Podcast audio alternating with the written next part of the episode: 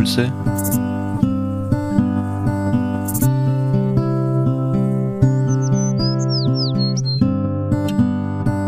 aus der Pfarrgemeinde Hallstatt Obertraum.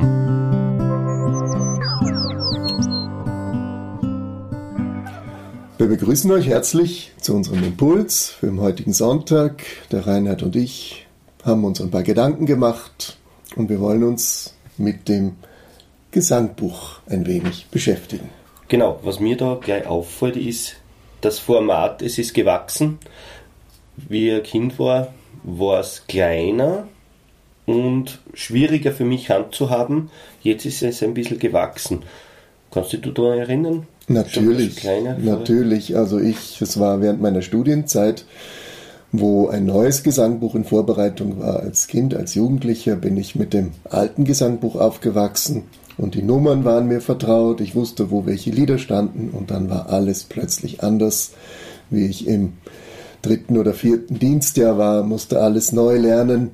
Aber das hat natürlich seinen Grund. Warum ein neues Gesangbuch? Es wurde 1994 den Gemeinden übergeben, zugelassen vorher und es hat jahrelanger Vorbereitung bedurft, dass dieses neue Gesangbuch entstand. Inzwischen ist es nun fast 30 Jahre alt und wir werden uns vielleicht nicht wundern, es ist wieder ein neues in Vorbereitung. Jetzt, wo man sich gerade dran gewählt hat.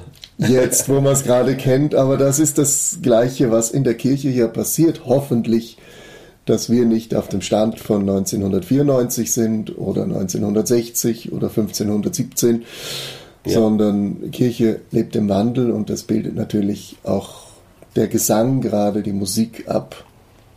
Man muss bedenken, unsere neuesten Lieder sind vielleicht Ende der 70er, Anfang der 80er Jahre drinnen und seither ist ja viel Neues entstanden, was auch längst Gemeindegut ist und was auch berücksichtigt werden muss. Das heißt, es ist, äh, es ist eigentlich nicht nur ein, ein Gesangsbuch, wo Lieder drinnen stehen, es steckt ja viel mehr dahinter. Aber ganz kurz zu den Liedern, das heißt, die Lieder sind von ganz alten Liedern bis zu modernen Liedern ja. aktualisiert worden, deswegen jetzt auch ja. damals vor 30 Jahren ungefähr die, die, neue Auflage. Das wird ja jetzt der Grund sein, nehme ich mal an.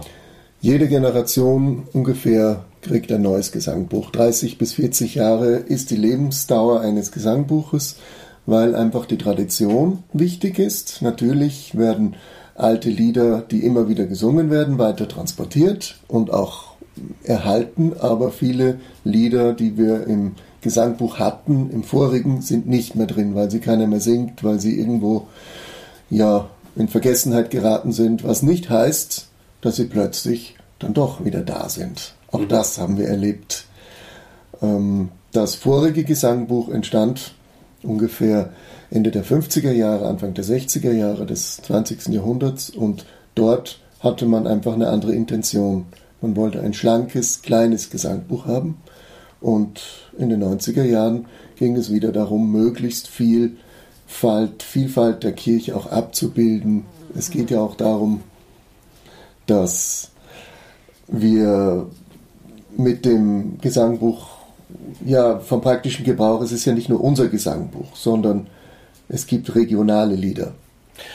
Für wen ist es überhaupt gültig? Nur für Österreich, für den gesamten deutschsprachigen Raum oder für wen ist es überhaupt gültig? Ja, das ist die Frage, wer tut sich zusammen? Unser Gesangbuch hat einen allgemeinen Teil bis zu den Liednummern 535, das ist der gesamte deutschsprachige Raum, außer der Schweiz, die hat was Eigenes. Mhm. Und dann gibt es danach einen österreichischen Anhang. Anhang klingt nicht schön, aber einen Regionalteil sollte man es mhm. besser nennen, wo eigentlich die speziellen österreichischen Lieder auch vorkommen. Ja, da gibt es eben auch in anderen deutschsprachigen äh, Bundesländern eigene Regionalanhänge. Vielleicht muss man dazu erklären, es gibt ja keine deutsche Kirche wie in Österreich, sondern es gibt die bayerische Landeskirche, es gibt die württembergische, es gibt die hannoversche Landeskirche, wo natürlich die regionalen Gegebenheiten insbesondere auch berücksichtigt werden. Die aber von der Anzahl der Gläubigen wahrscheinlich genau gleich groß ist oder so größer als also die Regionalkirchen größer sind als, als Wenn unser ich österreichische. An die bayerische Landeskirche ja. denke, da haben wir doch etliche Millionen evangelische, mhm. während wir Österreicher mit unseren nicht einmal jetzt mehr 300.000 evangelischen doch klein sind. Mhm. Es gibt aber auch in Deutschland Landeskirchen, die haben, soweit ich weiß, nur 20 Gemeinden oder so. Schaumburg-Lippe Mhm. Wer das mal gehört hat, eine der kleinsten eigenständigen Landeskirchen.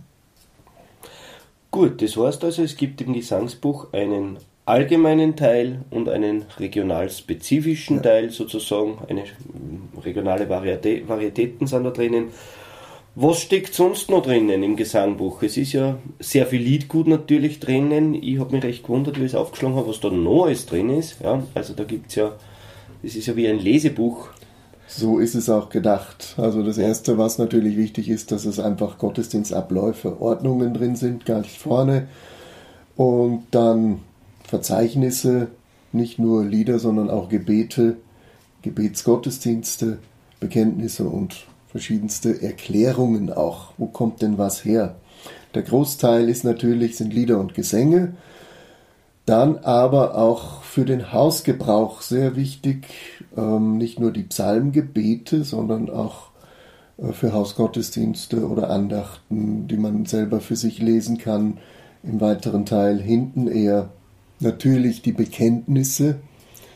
Vielleicht dazu als evangelische Kirche gründen wir nicht auf päpstlichen Dekreten oder Dogmen allein, sondern es ist immer das Entscheidende, was kommt aus der Gemeinde, was sind gewachsene Bekenntnisse. Mhm. Und die kann man dort nachlesen, auch die für die Kirche wichtig sind, nicht nur das Augsburger Bekenntnis, sondern auch vier, fünf andere Texte und für die reformierte Kirche, das haben wir auch drinnen, äh, bis hin zu den Barmer theologischen Erklärungen von 1934 in einer besonderen Zeit damals. Ähm, Beginn der Nazi-Diktatur, wo auch die Kirche ihre eigenen Bekenntnisse dem entgegengesetzt hat.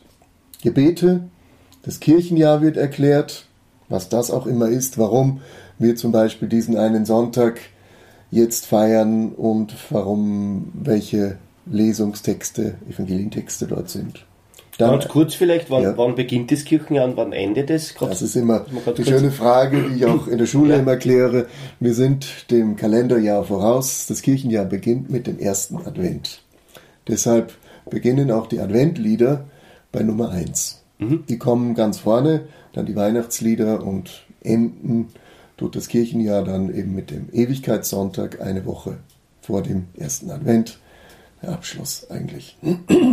Ist ja in anderen Religionen auch nichts anderes, oder? Haben ja auch, so das ordnen sie ja den normalen ja, Kalender ja. nicht unter. So ist es und selbst in der Christenheit ist es ja doch, da kommen wir schon auf die spezifischen Dinge, die orthodoxe, also die Ostkirche und die Westkirche hat ja schon dann unterschiedliche Termine für Weihnachten, Ostern und so weiter. Also wir merken, hier ist eine Vielfalt angesagt, die aber gut ist. Und das Thema Vielfalt ist, glaube ich, genau das, was auch die Besonderheit ausmacht. Wir wollen nicht nur die Einheit, die ist wichtig, was ist das Grundlegende, aber gleichzeitig die Vielfalt, auch die Dinge, wenn ich in einen evangelischen Gottesdienst gehe, irgendwo weltweit in Südamerika oder sonst wo, dann finde ich was wieder.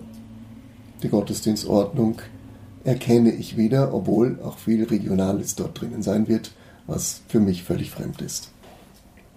Dann am Schluss im Gesangbuch haben wir noch einen kurzen Überblick über die Herkunft der Lieder, die Autoren oder Dichter und ja, was sonst am Ende eines Buches einfach ist. Also Information viel drinnen und ich denke, es ist eine ja ein volles Werk, ein sattes Buch, das durchzulesen, durchzustudieren, immer wieder reinzuschauen, bringt schon viel auch. Also ein Glaubensbuch nicht nur Lieder und Gebete, sondern auch Bekenntnisse.